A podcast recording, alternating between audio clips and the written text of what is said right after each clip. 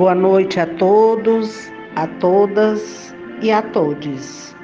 Este é o Evangelho do Coletivo Girassóis, Espíritas pelo Bem Comum. Hoje é domingo, 14 de maio de 2023. Iremos vibrar pelo movimento espírita, pelo Coletivo Girassóis e demais coletivos progressistas. Vamos agora elevar os nossos pensamentos ao nosso Pai de misericórdia, pedindo a Ele as suas bênçãos. Neste Dia das Mães, iremos fazer a oração pelas mães. Agradeço a Deus pela mãe que me deste. Sua presença serena inspira-me confiança seu serviço constante ensina-me a amar. Sua vivência simples desperta-me para a fé. Seu olhar profundo inspira-me bondade. Sua ternura leva-me a acolher. Seu semblante tranquilo fala-me do teu rosto materno.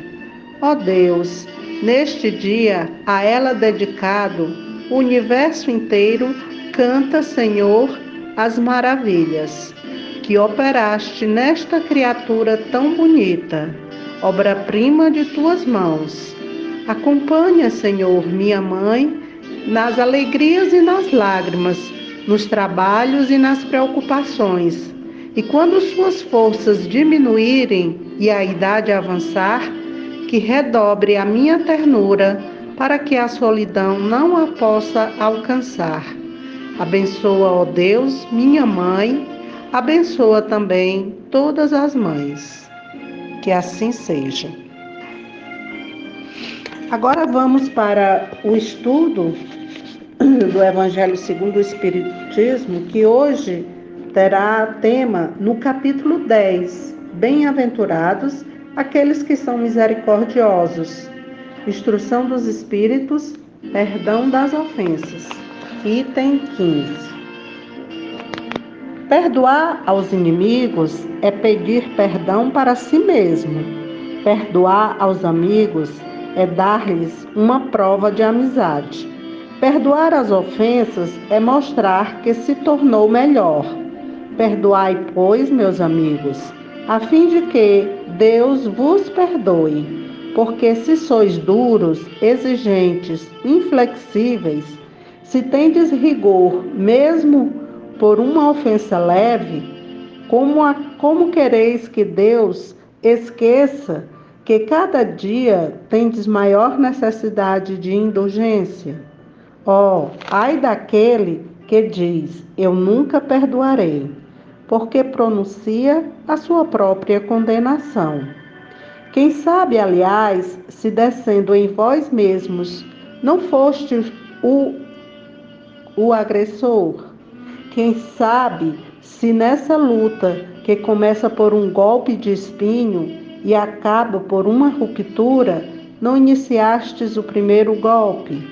Se uma palavra ofensiva, se não vos escapou, se usastes de toda a moderação necessária, sem dúvida, vosso adversário errou em se mostrar muito suscetível mas é para vós uma razão para serdes indulgentes e de não merecer censura que lhe endereçais. Admitamos que fostes realmente o ofendido numa circunstância. Quem diz que não envenenastes a coisa por represálias e que não fizestes degenerar em querela séria aquilo que teria podido facilmente cair no esquecimento? Se dependia de vós impedir-lhes, impedir-lhe as consequências, e se não o fizestes, sois culpados. Admitamos, enfim, que não tendes absolutamente nenhuma censura a vos fazer, e com isso não tereis senão maior mérito em vos mostrar clementes. Mas há duas maneiras bem diferentes de perdoar: há o perdão dos lábios e o perdão do coração. Muitas pessoas dizem de seus adversários: Eu lhe perdoo, enquanto que interiormente experimentam um secreto prazer do mal que lhe acontece, dizendo para si mesmas que ele não tem senão o que merece. Quando dizem eu perdoo e que acrescentam, mas não me reconciliarei nunca não quero vê-lo pelo resto da vida? Está aí o perdão segundo o Evangelho? Não. O verdadeiro perdão, o perdão cristão, é aquele que lança um véu sobre o passado. É o único que vos será contado, porque Deus não se contenta com a aparência. Ele sonda o fundo dos corações e os mais secretos pensamentos. Não se lhe engana com palavras e vãos simulacros. O esquecimento completo e absoluto das ofensas é próprio das grandes almas. O rancor é sempre um sinal de rebaixamento e de inferioridade. Não ouvideis que o verdadeiro perdão se reconhece pelos atos, bem mais que pelas palavras.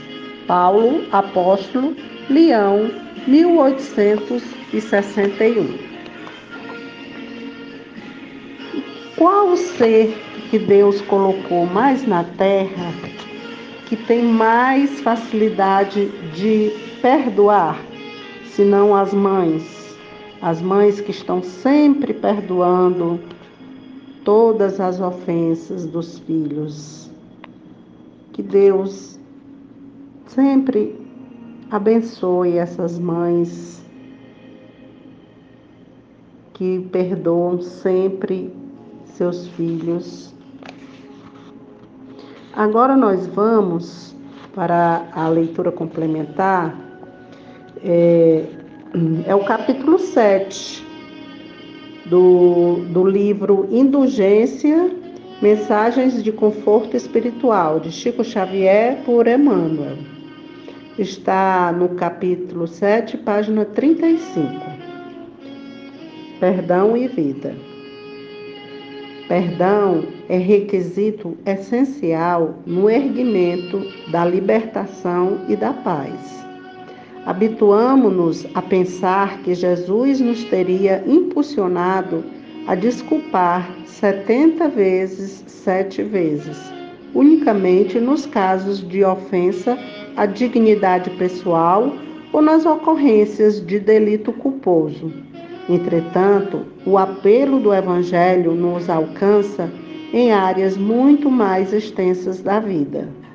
Se somamos as inquietações e sofrimentos que infligimos a nós mesmos por não perdoarmos aos entes amados, pelo fato de não serem eles as pessoas que imaginávamos ou desejávamos fossem, surpreenderemos conosco volumosa carga de ressentimento que nada mais é senão peso morto, a impelir-nos para o fogo inútil do desespero.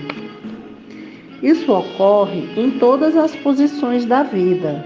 Esquecemos-nos de que nenhum ser existe imobilizado, que todos experimentamos alterações no curso do tempo e não relevamos facilmente os amigos que se modificam sem refletir que também nós estamos a modificar-nos diante deles.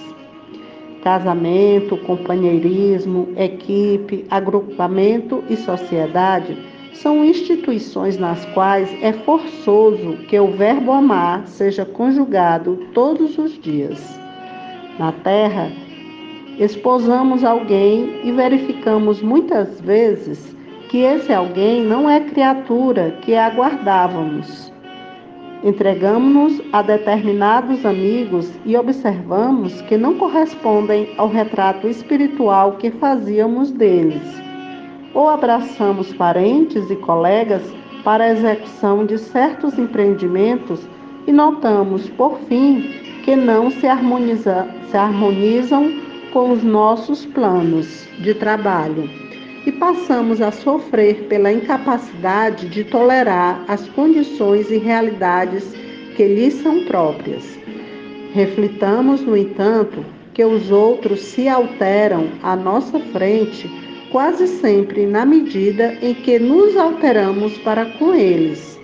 Necessário compreender que, se todos nós somos capazes de auxiliar a alguém, ninguém pode mudar ninguém através de atitudes compulsórias, porquanto cada criatura é uma criação original do Criador. Aceitemos quantos convivam conosco, tais quais são, reconhecendo que, para manter a bênção do amor entre nós, não nos compete exigir a sublimação alheia, e sim trabalhar incessantemente e quanto nos seja possível pela própria sublimação.